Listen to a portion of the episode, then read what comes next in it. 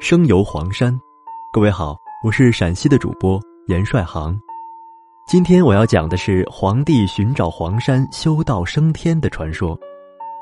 黄山是中国唯一一座以中华人文始祖黄帝命名的山。传说在远古的时候，黄帝游黄山，在黄山修炼羽化，得道升天。黄帝又称轩辕黄帝，相传诞生于公元前二七一七年。距今已经有四千七百多年了，他是中国远古时代华夏民族的共主，位列五帝之首，被尊称为中华民族的人文初祖。在中国历史教科书中这样记载他：皇帝发明了指南车，建造工事，教人挖井，发明舟车，为后世的衣食住行奠定了基础。他的妻子发明了养蚕缫丝技术，他的下属发明了文字等等。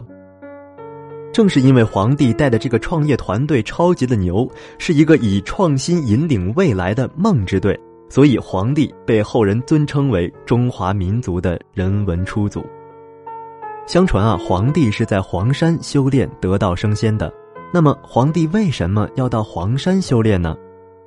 原来，皇帝统一华夏之后，经过精心治理，举国风调雨顺，国泰民安。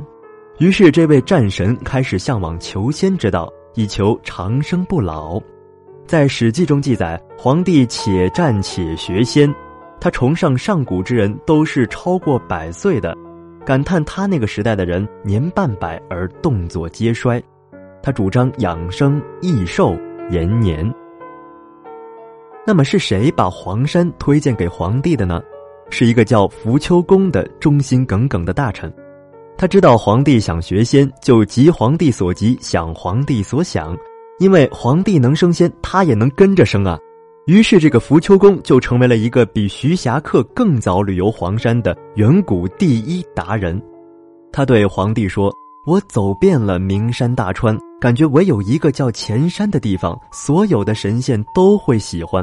在那里啊，那些远古的灵丹妙药、名花异果，四季皆有。”山高木茂，可以作为柴炭来熬药；那些山泉飞泻，好像天上飞下的布；山下还有温灵泉，香美清温，冬夏恒温。经常在里面沐浴，用泉水洗肠，万病都可愈呀。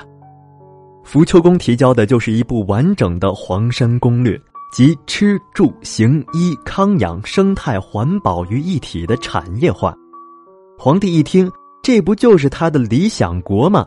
当即命令起驾黄山，然后他就带了两个臣子荣成子、福秋公一起开始在黄山游山修心炼丹的日子。据说当年皇帝在黄山炼丹，整整炼了八个甲子，没有人能随随便便成功。一个甲子六十年，皇帝为了炼丹炼了四百八十年。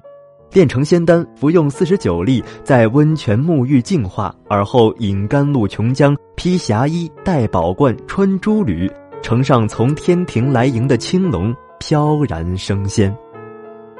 从此，黄山就有了三天子都，即黄帝、扶秋公、荣成公之说。在《山海经》中有这样的记载：南海之内有山名三天子之都。